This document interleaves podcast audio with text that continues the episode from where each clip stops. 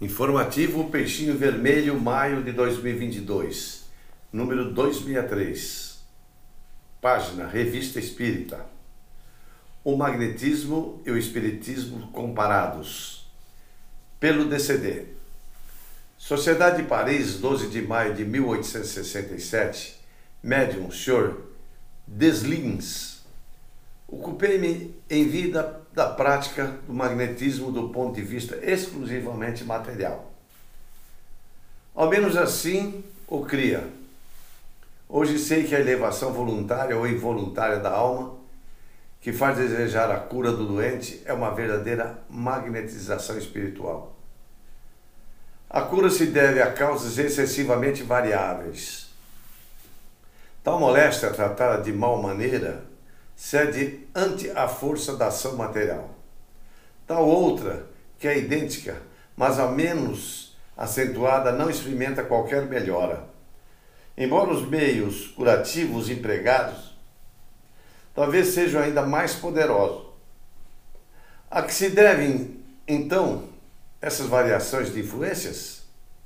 A uma causa ignorada pela maioria dos magnetizadores que não investe senão nos princípios mórbidos materiais, eles são consequência da situação moral do indivíduo. A doença material é um efeito para destruí-lo, não basta atacá-lo, agarrá-lo corpo a corpo e o aniquilar. Persistindo a causa, ele produzirá novos efeitos mórbidos quando estiver afastada a ação curativa. O fluido transmissor da saúde no magnetismo é o intermediário entre a matéria e a parte espiritual do ser, e que poderia comparar-se ao Espiritismo. Ele une dois corpos um ao outro, é um ponto sobre o qual passam os elementos que devem trazer a cura nos órgãos doentes. Sendo intermediário entre o espírito e a matéria, em consequência da sua composição molecular, esse fluido pode transmitir tão bem uma influência espiritual quanto uma influência puramente animal. O que é, efetivamente, o Espiritismo? Ou melhor, o que é a mediunidade, essa faculdade até aqui incompreendida, cuja extensão considerável estabeleceu sobre bases incontestáveis os princípios fundamentais da nossa revelação. É pura e simplesmente uma validade de ação magnética exercida por um ou vários magnetizadores desencarnados sobre um paciente humano agindo no estado de vigília ou no estado estático, consciente ou inconsciente. Existe, enfim, uma terceira variedade do magnetismo ou do espiritismo, conforme se, tor se toma como um ponto de partida a ação dos encarnados sobre os encarnados, ou a dos espíritos relativamente livres sobre espíritos aprisionados, num corpo num corpo. Essa terceira variedade, que tem por princípio a ação dos desencarnados sobre os espíritos, revela-se no tratamento e na moralização dos espíritos obsessores. O espírito não é, pois, senão o magnetismo espiritual. E o magnetismo não é outra coisa senão o espiritismo humano.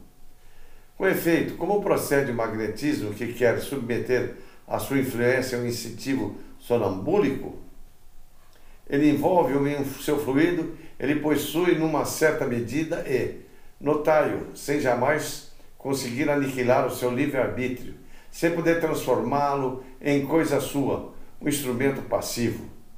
Muitas vezes o magnetizado resiste à influência do magnetizador e age no sentido quando ele este, este desejaria que a ação fosse diametralmente oposta.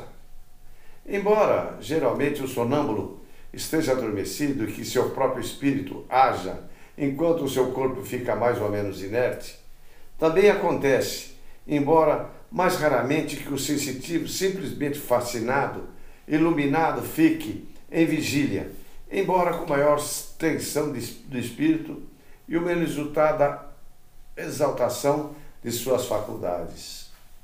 E agora, como procede o espírito que deseja comunicar-se? Envolve o médium com seu fluido, possui-o em certa medida, sem jamais dele fazer uma coisa, um instrumento puramente passivo. Objetar-me-ei, talvez, que nos casos de obsessão, deposição ou aniquilamento do livre-arbítrio parece ser completo. Haveria muito a dizer sobre esta questão, porque a ação aniquiladora se faz mais sobre as forças vitais materiais do que o espírito que pode achar-se paralisado, dominando e imponente para resistir, mas cujo pensamento jamais é aniquilado como foi possível constatar em muitas ocasiões.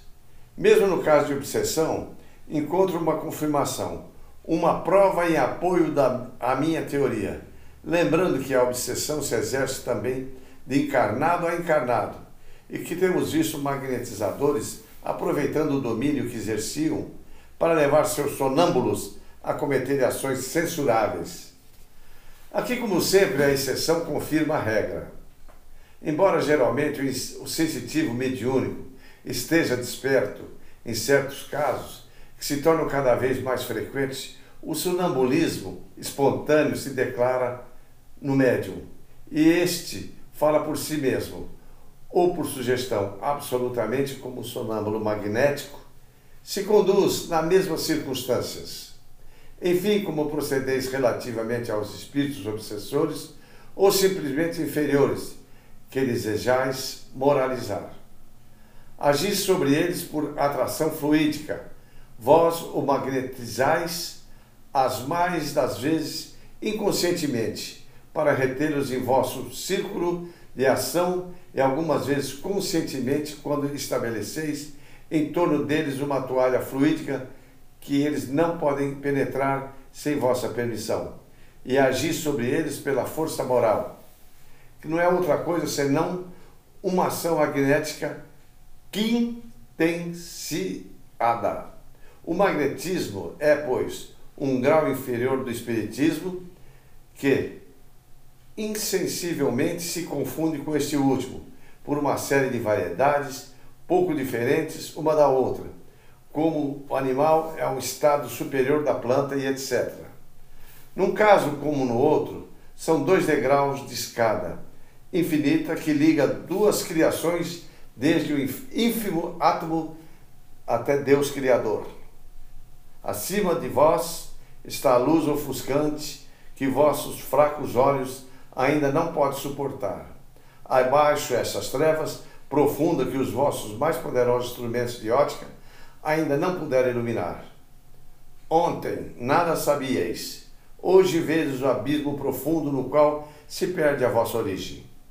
Pressentis o objetivo infinitamente perfeito, para o qual tende todas as nossas aspirações, a quem deveis todos esses conhecimentos? Ao magnetismo, ao espiritismo, às modas, às revelações que decorrem de uma lei de relação universal entre todos os seres e seu Criador. De tudo isso concluo que o magnetismo, desenvolvido pelo espiritismo, é a chave mestra da saúde moral e material da humanidade futura. Assinado E. Kinemante, a fonte https dois pontos barra barra kardecpedia.com barra roteiro traço de estudos barra 901 barra revista espírita traço jornal de estudos psicológicos 1867 barra 6116 junho Dissertações Espíritas.